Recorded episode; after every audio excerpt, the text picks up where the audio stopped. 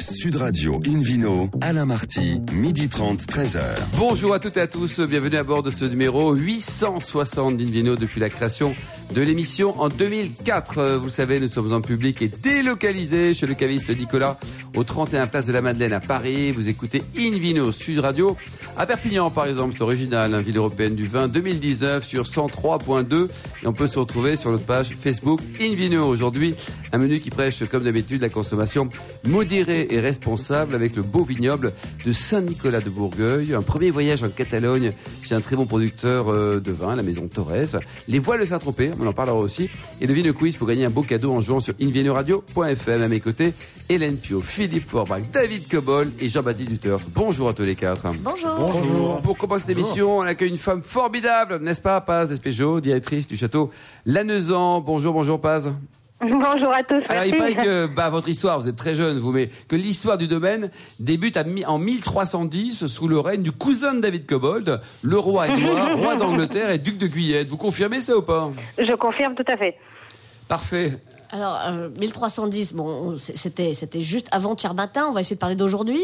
Euh, donc, euh, bah, nous voici euh, en 2019. Ça marque la, la dixième année de votre arrivée euh, à la naissance, Paz. C'est ça. Euh, et euh, bah, alors le, le, le, le bilan au bout de au bout de 10 ans donc à, à Cussac Bah, Fort d'abord, Médoc. c'est où, là Ouais, exactement, ça. c'est où, là, oui. À, à Cussac Fort Médoc, euh, vous êtes arrivé euh, pour trouver 75-80 hectares de vignes d'un seul tenant, euh, donc euh, un, un- un joli bébé pour jouer avec. Hein. Euh, voilà, euh, vous, vous produisez quoi 220 000 bouteilles par an à peu près? Un petit peu plus. Euh, de, la, de la naissance, à peu près 320 000. Ah oui, quand même. Mm. Euh, et puis, euh, et puis bah justement, en, en, en 10 ans, racontez-nous ce que vous avez fait de ce domaine. Oh, beaucoup de choses. C'était déjà un très joli vignoble avec un très beau potentiel. Nous sommes situés juste en face de Saint-Julien de Bechevel. Donc il y avait beaucoup de travail, mais euh, une pépite en fait à mettre euh, à mettre en valeur. Donc on s'est attaqué surtout euh, au vignoble pour le transformer, pour euh, euh, être un petit peu dans le dans les, les goûts du temps, c'est la pérennisation du terroir et en même temps le respect de l'environnement, travailler les sols, leur donner un petit peu de vie, mettre un petit peu Alors, plus leur- dans la leur donner bouteille. un petit peu de vie, ça veut dire, ça Mhm. veut dire quoi Que vous êtes euh, Ça veut en dire les certifié, en bio Euh, alors pas tout à fait. On est euh, en HVE3, on va dire en conventionnel, mais avec vraiment une lutte raisonnée dans la mesure du possible. Donc on travaille les sols, on réduit les désherbants. L'idée c'est d'ici trois ans d'avoir zéro désherbant de toute façon sur la propriété. Donc on se donne les moyens humains et matériels pour pouvoir bien travailler nos vignes. On a beaucoup arraché et replanté pour repositionner dans les terroirs qualitatifs de façon avoir dans la bouteille la personnalité que nous pensions que ce vin devait avoir avec son potentiel. Euh, c'est d'un seul tenant. Les 86 hectares aujourd'hui sont d'un seul tenant, sont très bien, très bien exposés nord-sud. Et en fait, euh, voilà, je pense qu'on a ciselé la qualité pour faire quelque chose de plus précis, de plus élégant et euh, vraiment de plus, on va dire, de plus qualitatif que ce qui se faisait avant, qui était déjà très bien. Alors vous avez maintenant trois gammes la naissant, les calèches de la naissant et puis Château Sainte-Gemme. Mhm.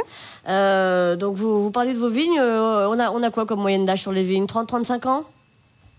À peu près, un petit peu moins parce qu'on a un peu rajeuni, donc on est plutôt dans les 25 ans, oui. Mm. D'accord.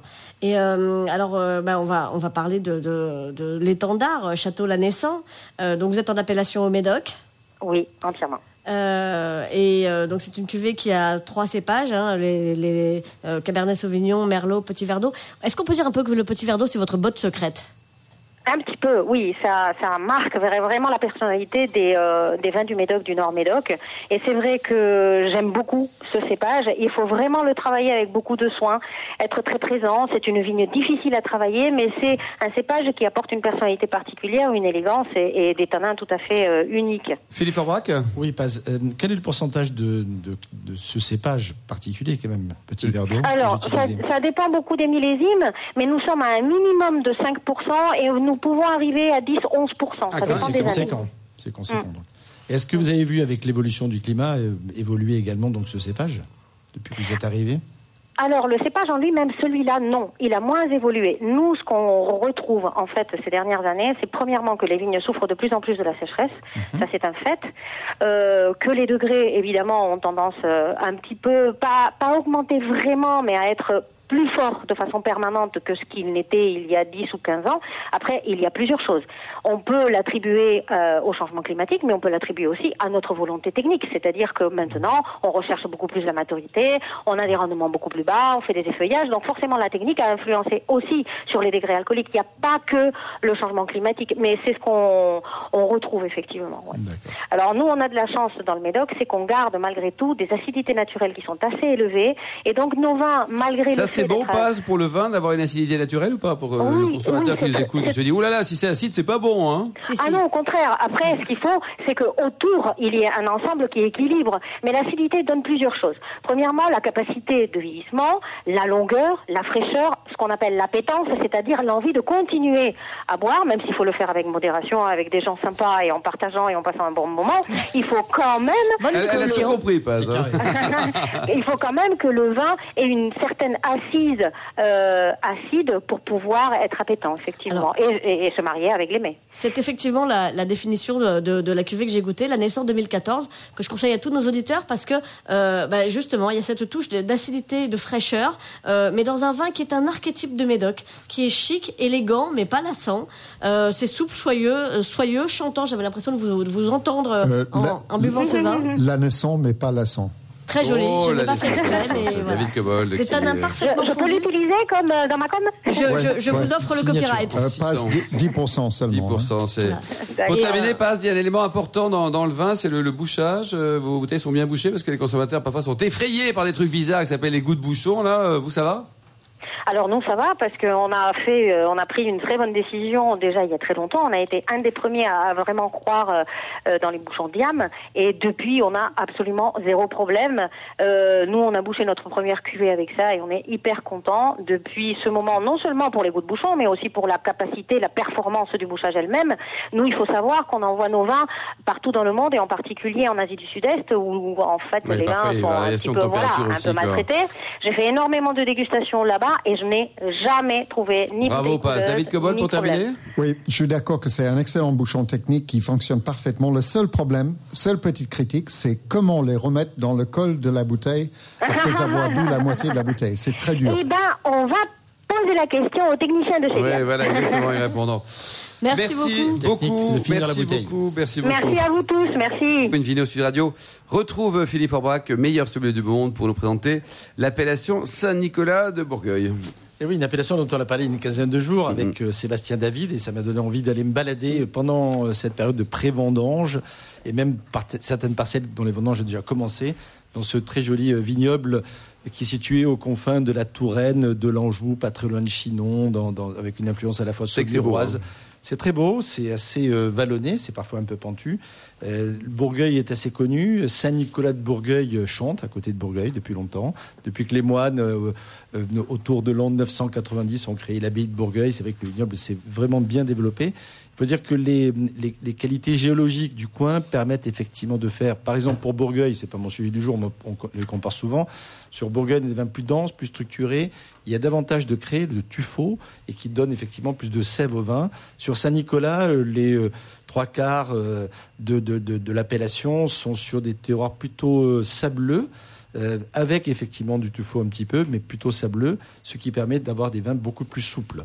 On produit environ sur 1000 hectares de vignes, et depuis déjà plusieurs siècles, donc euh, essentiellement des, des vins rouges, élaborés à partir du Cabernet Franc, qu'on appelle le breton dans la région. Euh, on a droit pour l'appellation... Parce qu'on peut imaginer que c'est- venu de la part de nos amis bretons, peut-être même grands bretons, qui étaient fans de ce cépage. Je, pense à- que les- oui, à l'histoire est plus complexe hein. que ça. Ça a cheminé par, Nantes, par le port de Nantes en venant de Bordeaux. Et donc, on attribue ça aux Bretons, mais au fait, ça venait de Bordeaux. Parce que Nantes est en Bretagne, c'est ça? C'est ça. Euh, c'est le, ça. le- Ouais. le C'est château des Ducs de. Bretagne. Eh oui, Ben oui. C'est la frontière. C'est ça. Il faut demander aux gens de Rennes pour savoir Oui. s'ils sont tous d'accord avec cette histoire. Mais voilà, en tout cas, effectivement, c'est ça- c'est- c'est- c'est la- c'est grâce à la Loire, finalement, Oui. via la Bretagne, effectivement, que ce cépage est arrivé.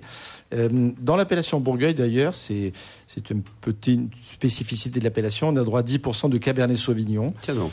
Et finalement, relativement peu utilisé parce que le Cabernet Franc, à mon avis, donne vraiment de me- bien meilleurs résultats. On produit une touche de rosé. C'est vrai que c'est assez tendance, le rosé, ces dernières années. le rosé qui se vend bien, ça représente quand même moins de 5% de Est-ce qu'il est bien clair comme on l'aime bah, On peut le faire comme on veut, le rosé finalement. Hein. Il suffit d'arrêter euh, la, la, la, macération euh, lorsque effectivement on donne la, la, couleur que l'on souhaite. Et effectivement, la tendance aujourd'hui, c'est un peu, c'est une petite parenthèse rapide, mais c'est vrai que aujourd'hui la couleur des rosés, elle est un peu définie. Et franchement, euh, aujourd'hui, on goûte des rosés de quasiment toutes les régions qui veulent faire du rosé tendance, ils font tous des rosés pâles et c'est pas la couleur qui Il y a une nouvelle marque qui vient d'être créée, c'est le rosé Cobold. Indication Il est assez foncé. particulière. Donc le, rosé de, Cabernet, justement, donne des, des, rosés très aromatiques, très très euh, acidulé également, et donc plutôt, plutôt franchement très agréable. Moi, j'avoue que j'aime bien les rosés de Loire et les rosés de Cabernet Franc, de Saint-Nicolas en particulier. Le côté tendre dû au sable permet d'avoir justement cette, cette, fraîcheur et cette suavité qui est intéressante. Quant au rouge, on a tendance à penser que les, avec souvent raison, que ça donne des vins plutôt souples, euh, beaucoup plus facilement accessibles que les Bourgueils qui demandent un peu plus de temps. C'est vrai, pour, beaucoup de cuvées. Quand vous goûtez chez Frédéric Mabillot les roulières, par exemple, ou d'autres cuvées, ce sont des vins friands et au bout d'un an ou deux, ils sont vraiment juste euh, très agréables à boire. Euh, mais certaines cuvées, notamment pour la partie des, des tuffeaux, permettent d'avoir effectivement des, Saint-Nicolas de garde. Il m'est arrivé d'en goûter de 10, 15 ans, même un peu plus, et avec beaucoup de, de plaisir. On a plus de fruité euh, sur les sables, on a un peu plus de matière et de notes un peu plus euh, concentrées comme la violette ou la réglisse par exemple sur les tuffeaux. Tout ça, c'est la même appellation, mais avec des nuances un peu différentes. Et, euh, c'est un vrai vin accessible parce que finalement, Saint-Nicolas, même si les vins de Loire ont plutôt tendance, et c'est légitime, hein, à, avoir un peu leur prix de vente augmenté, ça reste quand même des vins accessibles entre 10 et 15 euros. 20 euros pour certaines cuvées particulières de certains vignerons sur des très vieilles vignes, mais qui sont issues avec des petits rendements. Et franchement, par rapport au travail que ça demande, c'est tout à fait un prix qui est tout à fait justifiable. Température de service, Philippe Température de service jeune et plutôt sur les sables 14-15 degrés. Donc vraiment, on sort de la cave, on attend quelques instants. Et sur les millésimes plus anciens, on peut monter de 3 degrés. Il ne faut pas hésiter à les mettre en carafe. Ça supporte vraiment bien l'oxygénation, c'est Cabernet Franc. Et ce sont des vins pour l'un, euh, sur les sables et fruités, euh, des vins d'entrée, des vins de cochonaille, des vins de copain, des vins simples d'accès. Les autres méritent effectivement Oh, cochonnerie, c'est pas mal aussi. Cochonnerie. Cochonnerie, je vous laisse un peu plus juge et, travailler sur le sujet. Alors, le Clos des Carterons, ça c'est euh, la famille Amiro. Euh, le domaine du Mortier, euh, Frédéric Mabieu, dont j'ai parlé tout à l'heure, Sébastien David qu'on salue, le domaine Laurier, ou, le Laurier ou la cave de, Saint-Nicolas qui travaille pas mal du tout. Merci beaucoup Philippe Aubrac, merci à tous. On se retrouve dans un instant au bar à vin du caviste Nicolas Paris, place de la Madeleine, pour le Vino Quiz et gagner les jolis cadeaux. Sud Radio Invino, Alain Marty, midi 30, 13h. Retour à la cave Nicolas Paris Place de la Madeleine pour cette émission en public et délocalisée avec vous Hélène et puis le, le Ville Quiz. Oui, chaque semaine, nous vous posons une question sur le vin et le vainqueur gagne un très beau cadeau, un abonnement d'un an à la revue du vin de France. Voici la question de ce week-end. Avec quoi sont bouchées les bouteilles du château L'Anessant Réponse A, des capsules. Réponse B, des bouchons de la marque Diam. Ou réponse C, des boules caisses pour buveurs malentendants. Euh, pour répondre et gagner un abonnement d'un an à la revue du vin de France, rendez-vous toute la semaine sur le site invinoradio.fm. Et débouchez-vous les oreilles. Rubrique Vino Quiz. Euh, le gagnant sera tiré au sort parmi les bonnes réponses. Merci beaucoup Hélène Pio. Une vidéo Sud Radio retrouve David Cobol, notre anglais à nous, la cofondateur de l'Académie des vins et spiritueux, pour un voyage en, Catalogne. Quelle belle région Très, Quelle belle région. Et là, j'ai fréquenté surtout la partie espagnole de la Catalogne. Euh, avec euh, deux visites euh, que je vais vous relater aujourd'hui. Un grand domaine, très grand domaine et producteur, négociant également, et un tout petit. Donc un contraste entre le, le, le très beau petit et le très beau grand. Ça existe. Ça, c'est important, David. C'est hein. très important. La qualité n'est pas fonction de la taille. Moi, par exemple, je suis très belle et petite. je, le dis pour nos auditeurs qui ne me connaissent pas qui m'ont jamais vu. Alors, le 06 d'Hélène et 06 69. Alors, je reviens, revenons au, vin et au fait. La maison de Torres, ça vous dit quelque chose sans doute. Alors Torres est propriétaire, euh, maison fondée au 19e siècle, maison toujours familiale, 1800 hectares dans la seule Catalogne espagnole. Hein. C'est énorme. Ça, cause. Hein. Mais il n'y a pas que ça, parce qu'ils sont propriétaires aussi à Rueda, à Riech Bachas, à Rioja, euh, à Priorat et à quelques autres régions. Ils ne sont pas au Mexique également Ils sont, ils sont en Californie et au Chili ah, également. Euh, donc c'est une énorme euh, maison et, et, très très belle. alors ils ont fait leur renommée internationale par un vin en plantant du Cabernet Sauvignon juste à côté de leur base qui est à Villa Franca de Penedes, dans un domaine qui a à l'origine un vin qui s'appelait autrefois le Grand Coronas, qui aujourd'hui s'appelle Mas de la Plana, qui est aujourd'hui leur centre d'accueil. Euh, c'est à peu près à 45 minutes à, à dites David, centre d'accueil, qui pratique le tourisme aussi, c'est ça euh, D'une manière très importante et très sophistiquée. Leur nouveau centre est un, vraiment un comble de sophistication avec un très bon restaurant, un accueil, des visites dans des petits trains qui sont conduits par des panneaux solaires. Enfin, vraiment, on, voit les choses à la fois en grand et avec beaucoup de finesse. Et les vins sont remarquables. Alors, parfois, on critique les grands domaines, mais Torres euh, est resté au sommet depuis les années 70, je pense, quand il a émergé avec ce grand Coronas. Quand j'étais caviste pas très loin d'ici, au Cave de la Madeleine, je me souviens avec moi le, le, le 78. Grande émotion. Le, 78 de Grand Coronas, qui était un, un Cabernet Sauvignon extraordinaire. Euh, donc ce vin aujourd'hui continue à être très bon. J'ai visité le chai parce qu'il est sur place. Et puis j'ai goûté de, très beaux vins partout, y compris des blancs. Alors les blancs, c'est assez intéressant parce que le, euh, la femme de, Miguel Torres euh, Senior, le père qui a passé maintenant la, euh, la main à son fils, la femme est allemande. Et il, pour, comme challenge, il a essayé de faire un Riesling. Alors faire un Riesling en Espagne, c'est pas donné. Hein. Donc il est allé chercher des vignes tout en haut des Pyrénées, près de la frontière. Je ne sais pas à quel endroit, ça n'a pas d'appellation, mais le vin est très réussi. Euh, il appelle ça le Valtraube, qui est le nom de famille de sa, son épouse. Et, et j'étais épaté par ce vin. Alors après, il a depuis peu de temps commencé à ressusciter les cépages autochtones catalanes.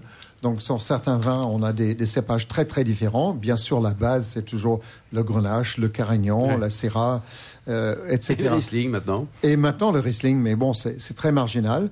Euh, tous les vins de la Catalogne sont nommés par la, la famille, la Familia Torres, c'est leur signature.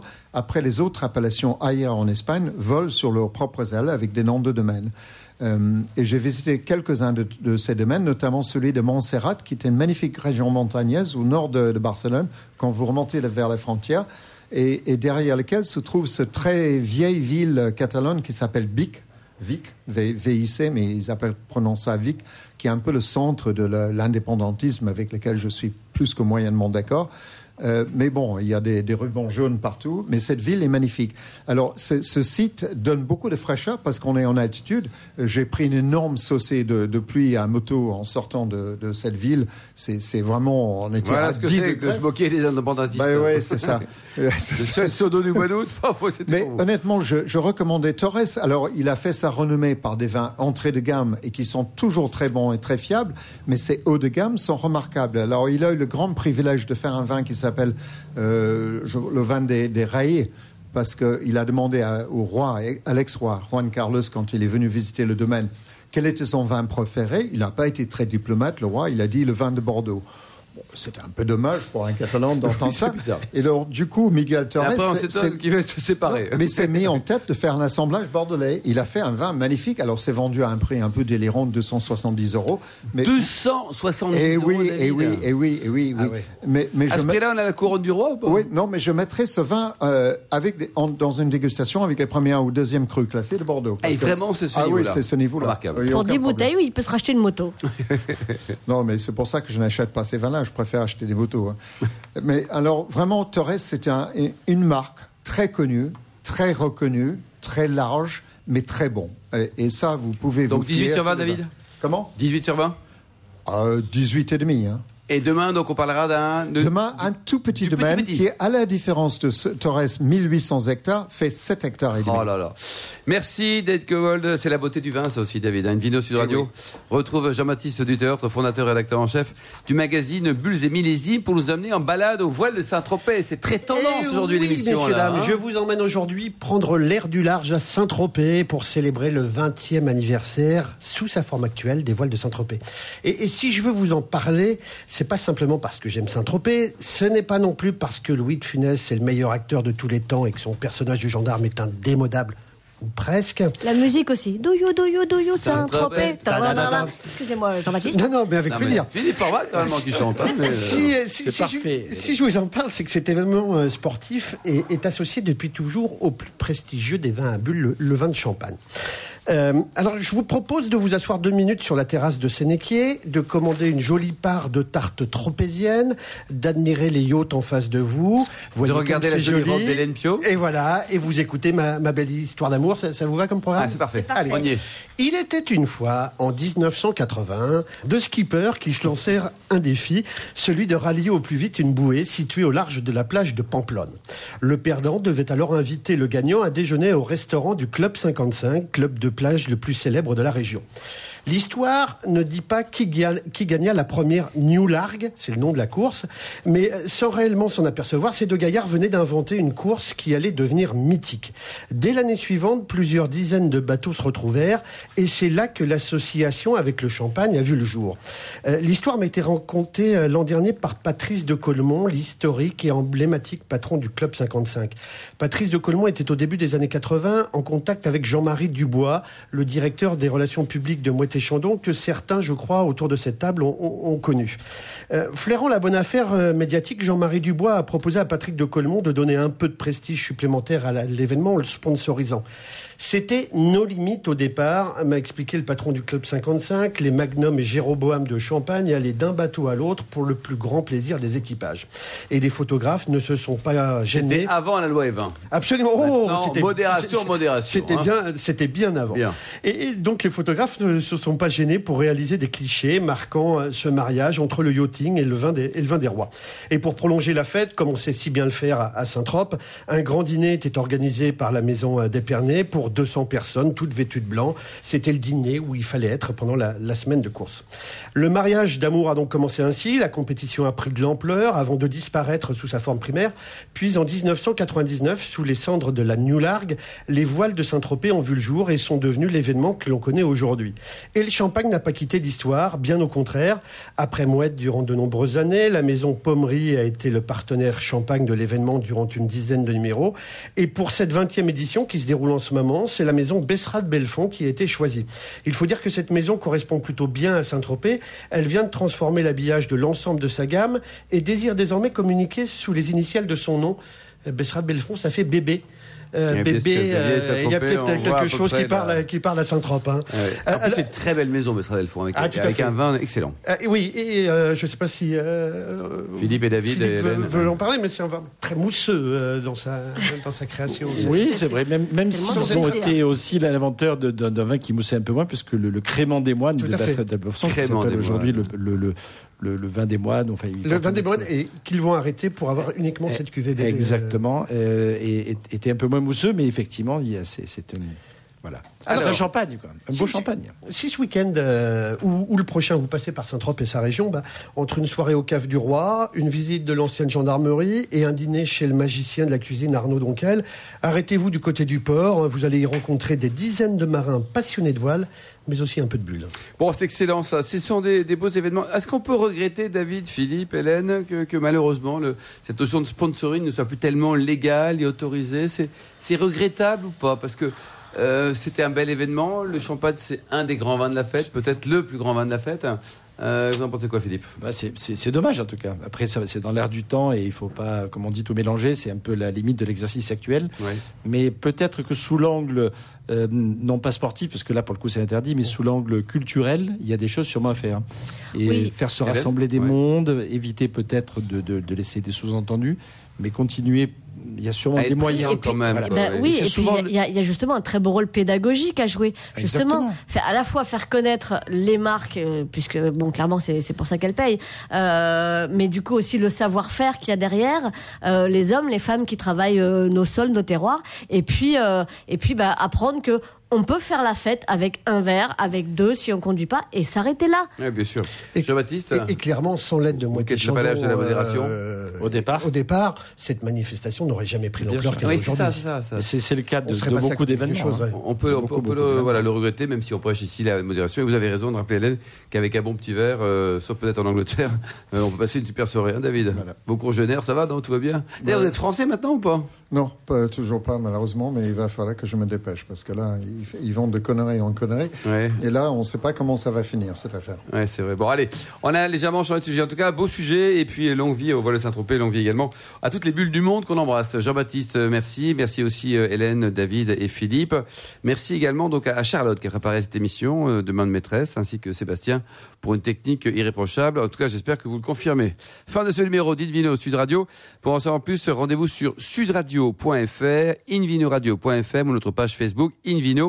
On se retrouve demain, demain 12h30 hein, pour une nouvelle émission. Nous serons toujours en public et délocalisés à Paris chez Nicolas, le caviste fondé en 1822. Nous partirons pour le second voyage de David Cobol en Catalogne chez un tout petit petit vigneron, après un très très grand aujourd'hui.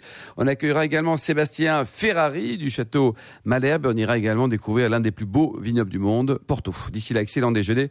Restez fidèles à Sud Radio n'oubliez pas, respectez toujours, toujours, toujours la plus grande démodération.